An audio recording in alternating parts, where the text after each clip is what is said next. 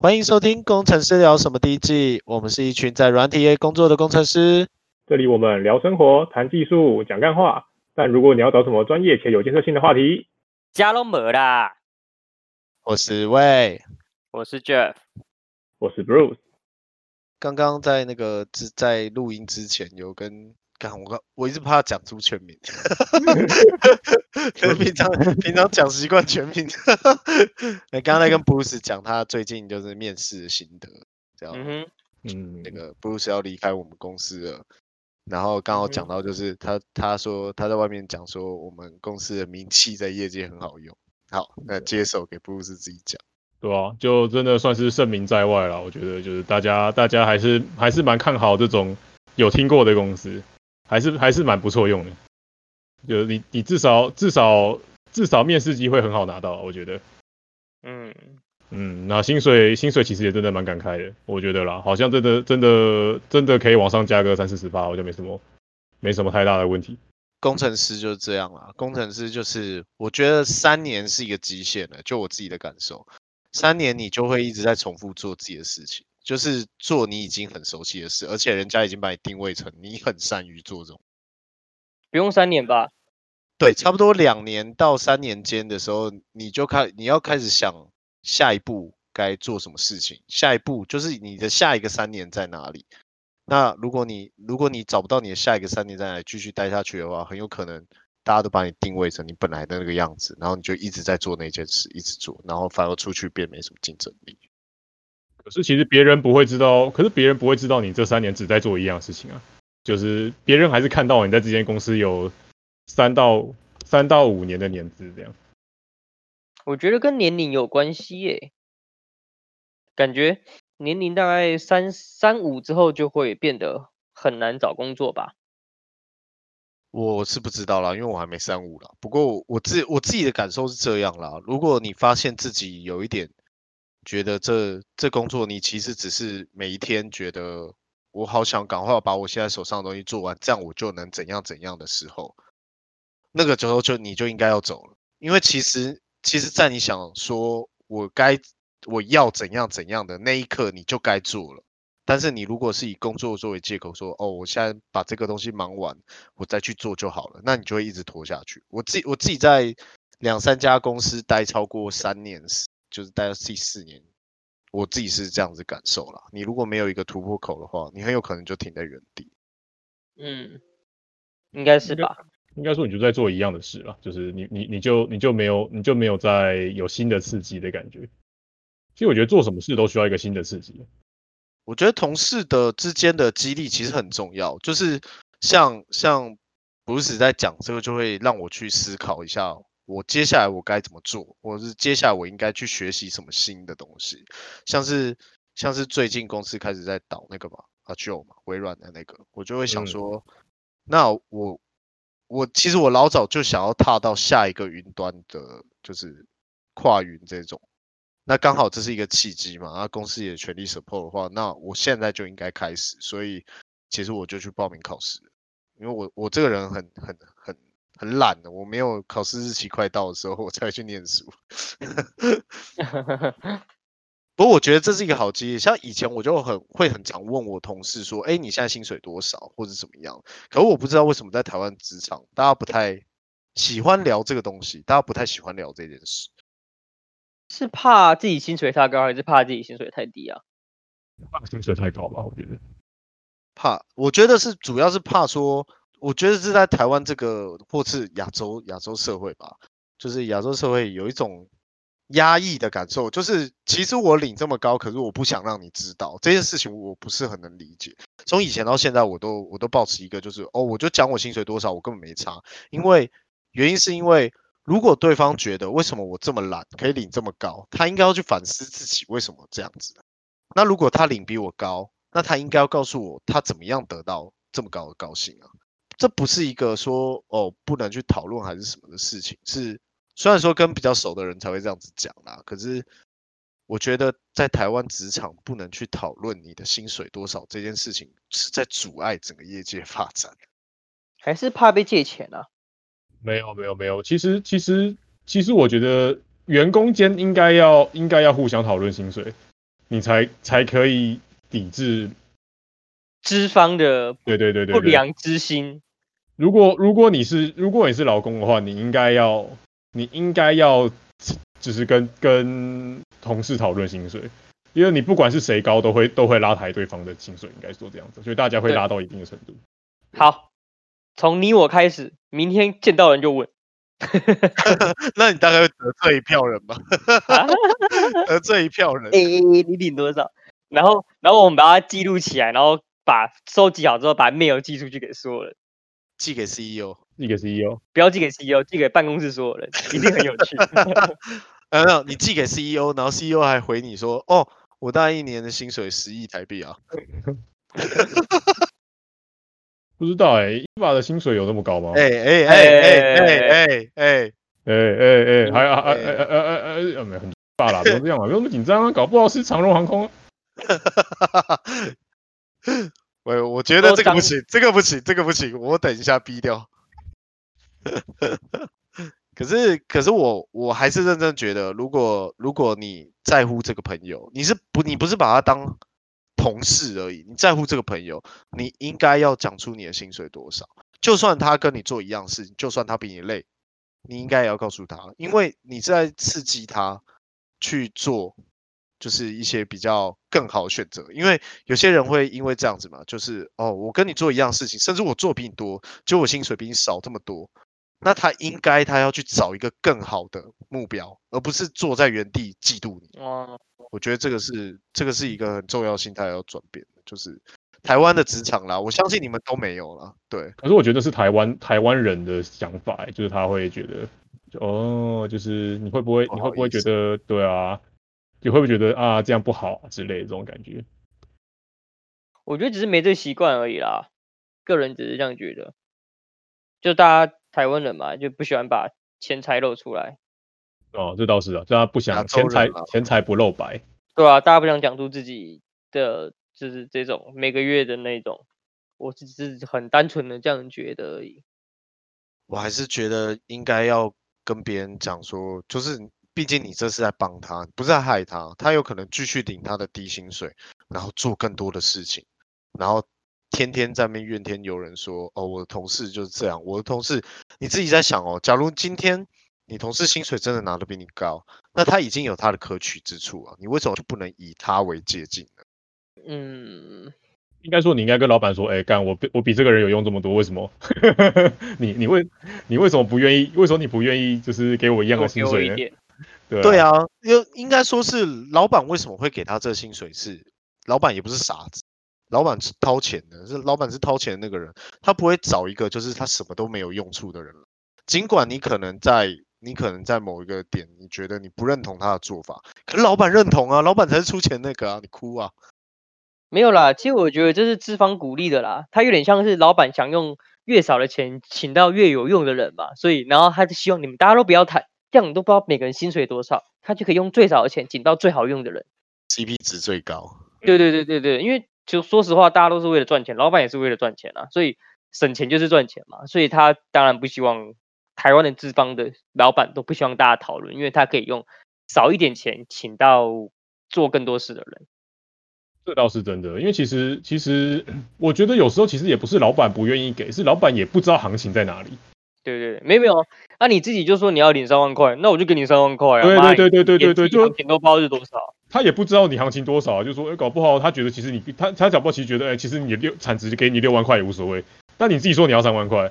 那啊，你又没说你要加薪，那我对，那老板也不好意思跟你说给你啊，我又不是傻子，我可能就每个每年加你个三趴就好了，给你个三趴这样。啊，等你要离职的时候，他就说啊，那我帮你加到六万六万啊，然后结果才领到原来的薪水。哎，不是他他说哎，那我帮你今年加到六万，然后你就很爽的又继续做三年。对对对，其实你已经变，他本来就预估你有这个价值了，其实你已经变七万五了。对啊，哦，很合理嘛。如果说我也这样做啊，对不对？如果说我是资方，我也肯定这样做啊。对啊，所以。应该说，在你在你没有要求之前，是你劳方没有自己去要求之前，资方才不会那么好心帮你想说，就是啊，好啦，就是我我今天好像这员工很认真的，帮你加个薪好了。对不起你。对啊，就是有啦，他每年会帮你加薪的，可能会加一点呐，但但就不会不会到说什么就是就是我们哦，我们加个加个五十趴好不好啊？这样不可能啊。这就是我不知道是不是亚洲人还是怎么样，大家都在追求 CP 值，老板请人也追求 CP 值啊。我用两万请到五万的人干，我爽死了，好不好？对不对？那我知道了，我我我这样子，如果我是老板的话，那假如我员工一开始说三万，可我觉得他有六万价值，他有一天说六万，他有一天说他要六万的时候，我就跟他说 OK，没关系，年底我们再谈。然后这时候我就跟他讲说，哦，你这个工作可以先带回去啊。这时候他就想说，哦，老板年底才要谈，结果年底的时候我告他，为什么告他？把公司的资产带回家，然后把我的东西回收，把我付给他的薪水回收回来，这样不错吧？CP 值有够高。这样感觉太太缺德了，没什么必要了。不会啊，他说加六万，我年底就给他五万四，对不对？哎，我我也不能就是你说多少就多少嘛，我帮你加到一个还诶还不错，有点接近的，你就再做一年，然后再帮他加到六万，只能四万，只能四万，嗯，不能再高，对啊，不能再高了，百分之十就已经有点超过了，超过太超过了，要求太过分，必须控。所有人都在追求 CP 值嘛，老板请的肯定也是啊。我觉得国外的人可能真的比较，他们可能真的比较乐于乐于就是去跟老板 argue，然后跳走，然后你真的不给，可能就真的真的跑了这样。我觉得啦，就是相较于就是亚洲人来讲，搞不好我觉得外国人是比较比较有这个 sense，这样比较不会这么忠诚于一家公司了。我觉得要文明度够高的国家才会愿意。嗯，台湾没有。我我我个我来讲个故事哈。那时候我不是去念语言学校吗？然后那语言学校的老师啊，在我念到第二周的时候，他就跟大家讲说他要休长假。然后他休休长假就真的去去休假去了，也就是说，他基本上他根本不在乎他做什么做什么事情，就是他把工作变成就是生活，就是。他把工作跟生活分得很开，所以他根本不 care 他现在到底可不可以持续留在这个位置上，因为他知道他有那个自信，他在找下一个工作的时候可以取得一样的薪水。我觉得当你没有这个得失心的时候，你就会你就会去追求更高的回报。可是这算文明的一种表现吗？我就不知道哎、欸。我觉得比较像是个人的目标吧。其实也没有哎、欸。对啊，就是你想想看，说真的啦，你自己就为你自己想想看，你你你你是你会觉得你没有自信，你下一份工作出去外面找会比会会拿到拿不到一样的薪水吗？我觉得你也你也不会，你也不是没这自信吧？一样的薪水，自信是一定有了，更高的可能没有。对啊，就是就是一样，至少一样薪水，就是至至少至少我他妈最惨就跟现在一样，这种这种这种想法你也是肯定有的嘛。基本上就像我们刚刚讲的嘛，我刚刚跟你讲的，就在这边蹲两年。那个对啊，就是 在外面骗十年的。对啊，就是你你这份你你这份资历就是就是足够你在你你你让外面人认识你了嘛，就是。对啊，对啊，对啊。所以所以你在这几次在外面面试的时候，有有人因为这样子去找你面试进来？就基本上蛮多都是直接说哦，就是就是给给给这个机会，好像都是。你有你有你你有这个你有这个经历，他比较愿意给你这个机会啊，我是这样觉得。哦，给你面试的一张门票了，算是过过门槛了，你过就你过门槛了，然后就证明证明你会这样子，我觉得啦，就是对，但我也不确定是，嗯，但我我也不确定是我，是是我上一间公司我可能写的很写的也不太会，这次写的比较会，所以才才有这个差别，还是还是就真的真真的这间公司的名气比较大，所以才有这个差别。我觉得名气真的有原因，因为我一路这样跳下来，是从默默无名小公司这样一路往上跑。虽然说我第一家 Jeff 有听过了，可是就是其实我是慢慢这样子往上。我真的觉得公司的名气对于你能不能就是过第一关，其实蛮重要的。就一定重要啊，因为别人别人要怎么认识你这个人，除了从你的履历上来看，就是从你上一份工作的公司跟你上一份工作的薪水。哦，上一份工作的薪水应该有。哎、欸，我觉得这超靠背的，就是所有人都不管你到底到底是到底是会什么会做什么，反正就是你他妈上一份薪水，你就是用上一份薪水来谈就对了，就是、嗯、对。哎、欸，我觉得这真的是很很很奇怪，就是你怎么会你怎么是用上一份薪水来衡量这个人的能力是多少？你应该要有办法测试出来说，啊，其实也很难啊。但其实其实你就应该要测试的出来，这个人的能力值得你付多少啊？你知道，你知道你讲的这个东西我，我我曾经有仔细的想说，我到底要怎么去应对？像这一这一就我刚从国外回来这一次，我就有用到这一招。我我对应这一招是说，我前一份的薪水不重要，可是这一份的薪水我一定要上一份薪水十五趴以上，但是我直接报给你加了十五趴以后以上，我期望的是多少？你说报多一点，就是我就这这就是这就是我的底线啦，你就你就你就不你就不能再不能再低了。可是说实在，我已经加了大概三十趴上去了吧？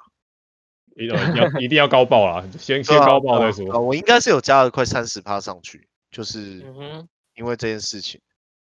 因为我觉得我在一开始那家公司，我觉得我是被怎么讲？剥削？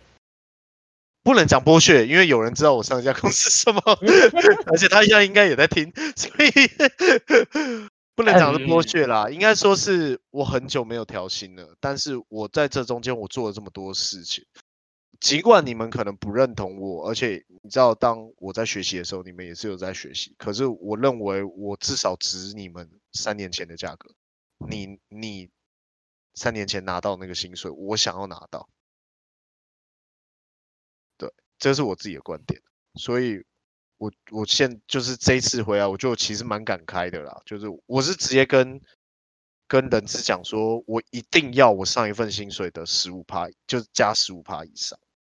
没得谈，就是就是这个没得谈。对，如果如果你今天不同意，你甚至可以不要发我，我们不用浪费彼此时间。可是我已经告诉你了，我就是要这个价。你有你有这个价再来，那你要不要找我？对，你要不要找我去？我不在乎，可你不要浪费彼此的时间。这倒也是蛮有道理的。对，其实本来就应该这样子。而且，嗯，而且你知道，我有去一家公司，然后去面试的时候，他就问我说：“你怎么会认为你？”值得这个价格，然后呢？然后我就直接跟他说：“你有看我履历吗？”然后他说：“我看过了，但是我希望你再介绍一次你自己。”然后我说：“如果你看过了，你可以直接问我专业上的问题。”嗯哼，要够有自信就对了。对你，你要摆出，你要确认你自己够懂值这个价码的那个啦。对，你要知道自己值多少了。我只能跟他讲说。你问我，我履历上面有写过的任何经历，我都可以讲得很清楚、很明白。我不是这样，我不是半桶水。而且我我不明白的东西，我已经有在上面写说我不明白。可是我很清楚知道，我在上面写说我会的东西就是我会的。你问我问不到。嗯哼，对。然后其实大部分的面试官都会被你这样震慑到，他会想要跟你比拼专业，他想要在他他觉得他比你专业的时候，他会想要把你。压过去，可那没关系，这其实是一个好的正向循环。你你会在这个专业点跟他进行就是激烈的沟通，而且我有有那一次有激烈沟通四个小时，三四个小时，几乎整个下午都在跟他聊，太久了吧？真的。然后聊完以后，然后他就同意了，他就同意我去。所以我说有时候不是你你你必须要激烈一点。因为你在挑他，你在挑公司，公司也在挑你。你如果就是哦哦，我愿意来公司学习啊，你都已经要领到这个薪水，而且你也这个年纪了，你刚刚进来学习学什么东西啊？对啊，老实讲，都真的是这样啊。我要你进来学的吗？我付我付这么多的钱叫你进来学的，要学薪水就差了，就是代表你是弱势啊。对啊，你只要你只要在谈判桌上失落。那你就永远谈不成。可是对于求职者来讲，求职者比资方强势，我觉得这一点非常的重要。求职者比资方强势，因为资方想要找人，然后，所以你其实可以去善用这个作为谈判的筹码。不是很懂你的意思，就是说他今天可能要找一个像是 AWS 专业的人，他才会看上你的履历，并且认同你，就邀请你来面试。而如果你那个你那个工作是自己投的话，对方就当然比较强势一点。可如果那工作不是你自己投的，甚至它是一家小公司，哦、你其实应该，嗯哼，对，其实你应该要在谈判桌上展现的很强势，因为你你越展现你不在乎，你越容易得到，就跟追女生一样，你越展现你不在乎，你越容易得到她，而且你越容易得到比预期中更好的结果。欲擒故纵，有一点这种感觉，因为他其实比你急。嗯，要看公司啦。如果那个公司就是就是好啊，看看啦，反正我也没有急着要用人，那那他也蛮强势的啦。如果你的公司是 Google、微软或是 Facebook 的话，那你当然是要直接趴在地上，然后 趴在地上舔他的鞋子，让我进。你说拜托，可如果找对啊，如果找你的公司是一个普通公司，不用说到很弱很弱势，普通公司，你明明知道他这个职缺已经挂在这边挂很久了，可是他还没有找到中意的人的话，你越强势，你中的几率越高，是吗？是。嗯，我面试了不下百家了吧？从百家哦，不下百家，因为我学历很差，百家也太狂了吧？太狂了吧？我，我学历很差，基本上我每次在求职的时候，我都要面试个三四十家，我才会找到一家还不错的。可是过 offer 的几乎占了一半以上，然后没过 offer 的基本上就是在激烈的沟通中，对方主管没办法接受我的。个性，我的态度，对，嗯哼，所以进去就是拍桌子，靠，你他妈要不要请我来？妈的，叫我来浪费我时间。嗯，有有有一个经验，我觉得还蛮蛮好笑，就是这一次在这，就是我这个在这个职位要要找到这职职位之前的那个面试那个经过啊，有一家公司是一家网通大厂，非常非常资深的网通大厂。一进去的时候，哦，就像英文考试嘛，然后基本的网络考试，然后他就会开始考一些成色啊，啊，基本都过关，勉强过关，我也不知道会是不是勉强过关嘛。然后进来以后就开始人资面试你啊，因为人资对技术不懂嘛，那当然就是和颜悦色，不需要对人资激烈沟通，不然你进不到下一关，你。之后进来的那个，我真的非常不能认同他。他一坐下来，他就直接翘二郎腿，然后用用鄙视的眼神看着你说：“你已经你已经一年多没有接触这个行业了，你怎么？对啊，就是请你自我介绍一下。”他一开始就想要在谈判桌上取得优势，可是我知道他们并没有优势，因为是他们要找人的，而且我手上已经有 offer 了，其实我根本不用怕他。嗯哼。就算就算他今天开出了就是非常高的薪水，你就是应该在这时候的面试中去知道你未来的主管到底怎么样带你，怎么样去讲。有的时候他给你机会，他可能你今天自我介绍完了，或是一些激烈沟通激烈完了，他一定会给你时间问说，哦，那请问你现在还有什么问题？当他这样问的时候，你就去挑战他的软肋，像是说，当你被下级 challenge 的时候。你要怎么处理，或者是当你遇到一个跨部门沟通有问题的时候，你怎么去帮你的部门说话？你甚至可以给他一个情景。你你其实面试是一个双向的过程。你在面试，你未来有没有办法跟这个人和睦相处？就算他今天是你的主管，当然如果对方是 Facebook 的话，你就直接跪下来舔就对。可是对方就算是一个网通大厂，我觉得这个也是一个很重要的点。你当然不希望你的下一份工作活在一个地狱当中。当然，就是我我领这薪水不是拿来当狗的，我是来展现我的长才，我不是来当狗的。也就是说你要激烈，这时候是你的最佳激烈方式，因为你有可能答应了这个 offer 以后，你进去就没办法激烈了，因为还没过试用期就掰了。你看，就这这什么态度？对，这这是我面试就是这么多这么多场以来的那个了心得了，就是其实资方才是弱势的一方。如果他找你去的话啦，对啊，呃，我真的很讨厌遇到那种明明就是你找人，你找猎头来找我来面试，然后第一个问题是你为什么会想来我们公司面试？因为我操，不是你找我来的吗？对啊，我觉得你到底有没有看过我履历啊？你懂不懂啊？我我都会直接讲了，我说我已经跟人事说过了，请用人单位主管有看过我履历，并且对我进行满意，并且要对我进行深深入一点的了解。我才觉得我们不用浪费彼此的时间，我可以过来，因为我可能会很喜欢这个氛围或者这个公司。可如果你一开始你就找了一个不对的人，你怎么会觉得你为我进来以后我可以帮得到你？我肯定跟你打对台打到底啊！我就呛，就对啊，你你没有必要去忍受那件事情。我们今天在资讯产业界，其实那个需求还是大于供给的。你说人才的需求吗？还是对对对高阶人才，对专长人才的，还是对那个需求大于供给？可是如果你今天是什么都不会的话，那当然另当别论啊。就是假如你今天是个新鲜人，那你就你每一家公司都跪舔就对了。当然，对啊，你要舔的好啊，也要舔到对的公司啊。对对对对，你还要舔到。他妈如果舔进舔进 Google，我也舔好不好？白痴哦，现在 Google 我也舔，我跟你说。然后他说：“请问你有什么问题？拜托用我，拜托用我，求你不要不用我，我可以学，我我可以降低我的薪水，我可以当实习生。”这倒是真的，圆个梦啊，真的是。真的是圆个梦哎，它就像个里程碑一样子。真的，你进去了就是一个，就是一个里程碑了。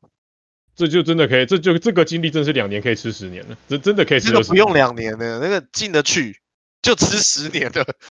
真的，你过你过那个门槛，就表示已经你已经你已经够了，你已经可以可以可以出来领可以出来领两百。被社会被社会承认了，你社会承认你是个人。哎、欸，看他们那个面试的难强度，真的是很夸张的强哎。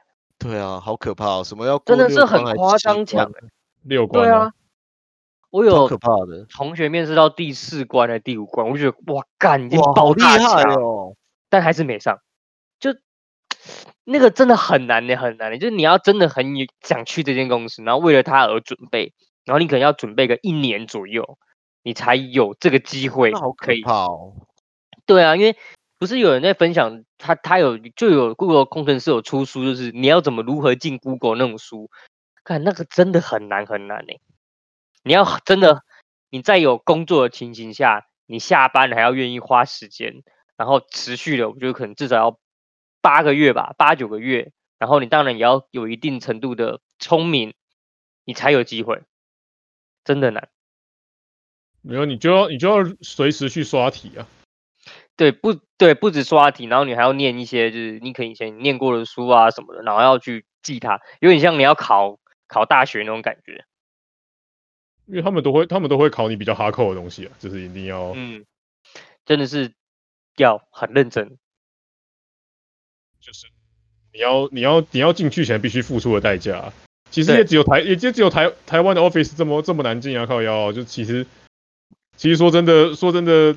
其他其他其他，在美国的 office 就没这么就没就没那么就没那么复杂，是因为台湾的高阶人才实在太便宜太多了，所以每个人都想抢这个小宅门。嗯，我是觉得也是蛮难的啦，因为我看英国的也是爆炸难。可是可是他们就没有这么多关啊，就没有六关啊。嗯，我们三三关就进嘞。啊，我知道我知道为什么了。因为他是白人，哦，也是有，哦、没有没有没有，这这这真的是真的是，你在你在你在美国的黄种人也是三关啊。你有没有想过，因为你不是印度人，如果你长得像印度人，可能直接就上了。如果如果你长得像印度人，那你可能听不懂印度主管的口音。我我有听过一个故事，是他在台台湾没有办法进这种高阶公司，所以他选择去新加坡。对啊，新加坡很多。对，他说新加坡有很多高科技的公司，可是因为新加坡本身不利于居住，不适合居住。